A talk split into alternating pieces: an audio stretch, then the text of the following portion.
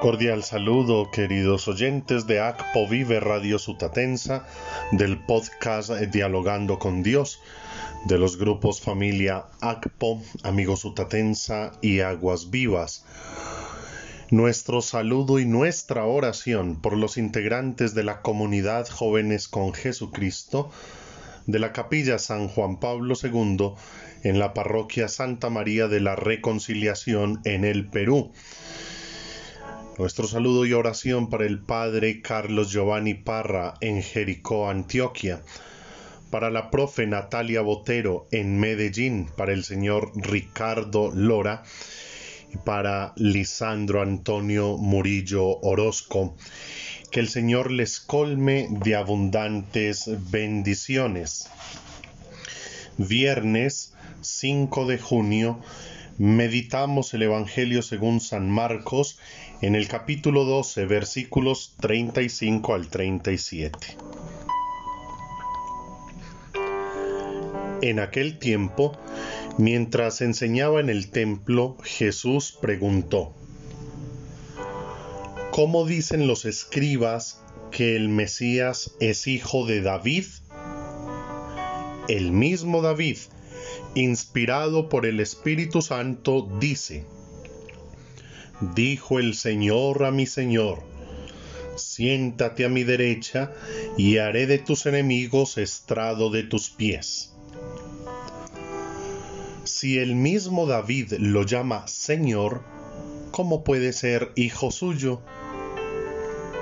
La gente, que era mucha, disfrutaba escuchándolo. Palabra del Señor.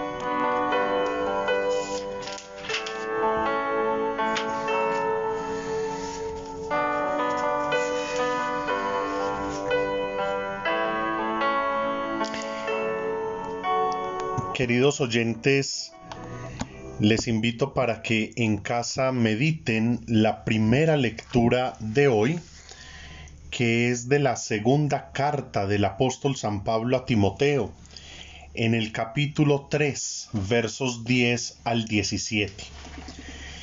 Allí encontramos unas enseñanzas precisas y preciosas que le da Pablo a Timoteo. Primero, no perdamos la confianza en Dios.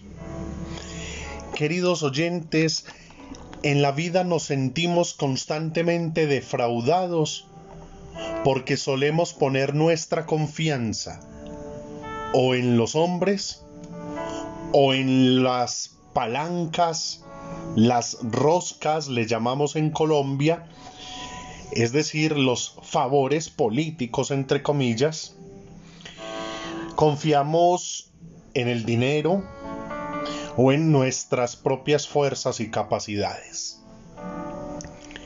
Y solemos ser decepcionados. La confianza del cristiano tiene que estar puesta siempre en Dios si no quiere defraudarse.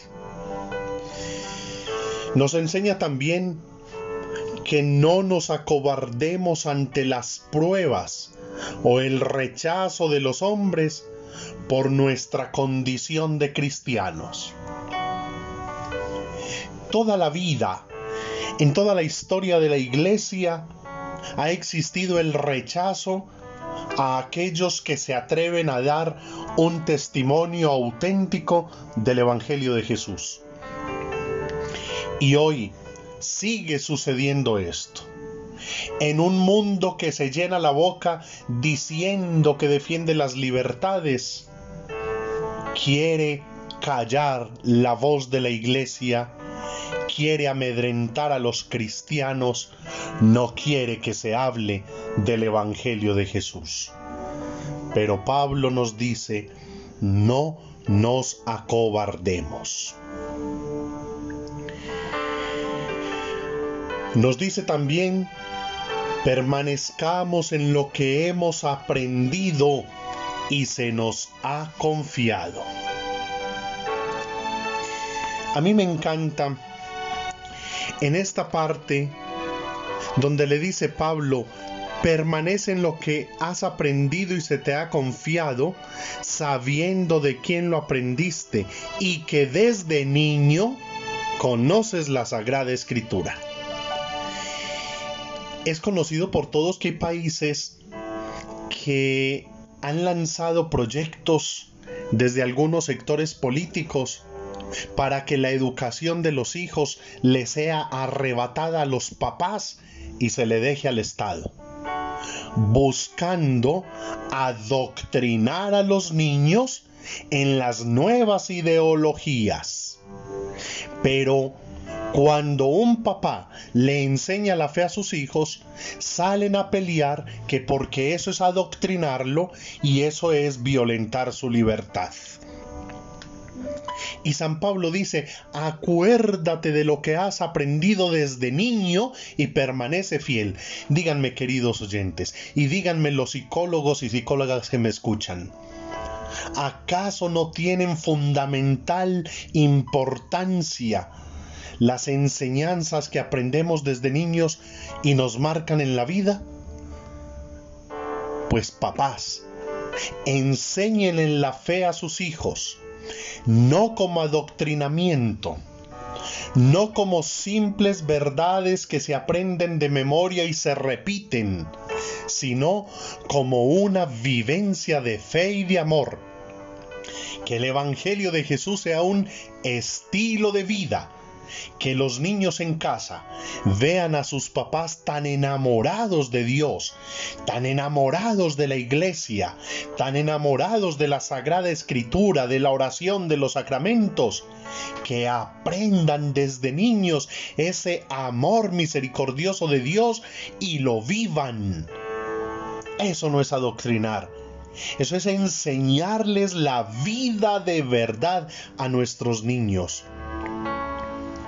Dice San Pablo, la Sagrada Escritura puede darte la sabiduría que por la fe en Cristo Jesús conduce a la salvación. Aquí está en juego es la salvación. Permanezcamos fieles.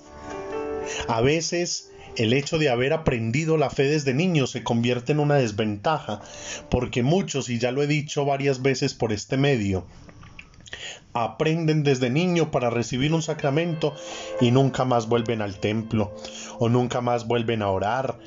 No. Más bien sintámonos afortunados los que hemos recibido esta fe desde niños. Avivémosla. Hemos acabado de celebrar Pentecostés, que el Espíritu Santo reavive esa fe y que esa fe sea parte identitaria nuestra que nos dé identidad de cristianos, que sea fundamental en nuestra vida. Y nos dice San Pablo, seamos perseverantes en nuestro seguimiento de Cristo. No seguimos una ideología, no seguimos una doctrina, no seguimos una moda, seguimos a una persona y su evangelio. Y no cualquier persona, no un ídolo humano, no un artista reconocida, no un youtuber, un instagramer, no, ni sé pronunciar esas palabras. No son personas de los medios que hoy son y mañana se olvidan. Seguimos a Dios hecho hombre, a Dios encarnado, a Dios hecho palabra y vida. Y hemos visto en el Evangelio que Jesús como buen maestro estimula en sus oyentes el arte de pensar, genera preguntas sobre un tema de vital importancia para los judíos, sobre el mesianismo el Mesías. Y es que la cuestión era muy sencilla. Jesús es hijo de Dios, los judíos no lo querían aceptar, pero esperaban al Mesías como hijo de David. ¿Cómo puede ser hijo y a la vez señor de David? Él los cuestiona. Y la respuesta habría podido ser muy sencilla por parte de los letrados. El Mesías, además de ser descendiente de la familia de David, sería también el Hijo de Dios, sentado a la derecha de Dios. Pero infortunadamente no lo podían o no lo querían reconocer. Sus ojos estaban cegados para ver tanta luz. ¿Quién es Jesús para nosotros? ¿Quién es el Mesías para nosotros? Porque hay muchas herejías en el mundo. Algunos que se quieren quedar con Jesucristo como verdadero Dios y que no fue hombre, solo tuvo una apariencia humana. Y otros que creen que Jesucristo solo fue hombre y no era divino. Simplemente Dios lo adoptó como un hijo. ¿Quién es Jesús para nosotros? Para el cristiano Jesús es verdadero Dios y verdadero hombre, que se encarnó, asumió la condición de humano, asumiéndola en todo menos en el pecado. Nos dejó su evangelio, su palabra viva, murió y resucitó por nuestra redención. ¿Estamos dispuestos a seguir a Jesús? ¿Conocemos a Jesús? ¿Somos fieles y perseverantes en la fe que hemos recibido desde niños? Ruega por nosotros, Santa Madre de Dios, para que seamos dignos de alcanzar las promesas y gracias de nuestro Señor Jesucristo. Amén. Sigan enviando sus peticiones de oración y acción de gracias a nuestro WhatsApp más 57 305 309 8145. El grupo de oración Aguas Vivas de la Parroquia del Espíritu Santo en Río Negro, Antioquia, Colombia, ora por ustedes y con ustedes. Comparta el podcast Dialogando con Dios con todos sus conocidos y amigos para que el mensaje de la palabra de Dios llegue hasta ellos y sus hogares. Feliz día, que Dios les bendiga.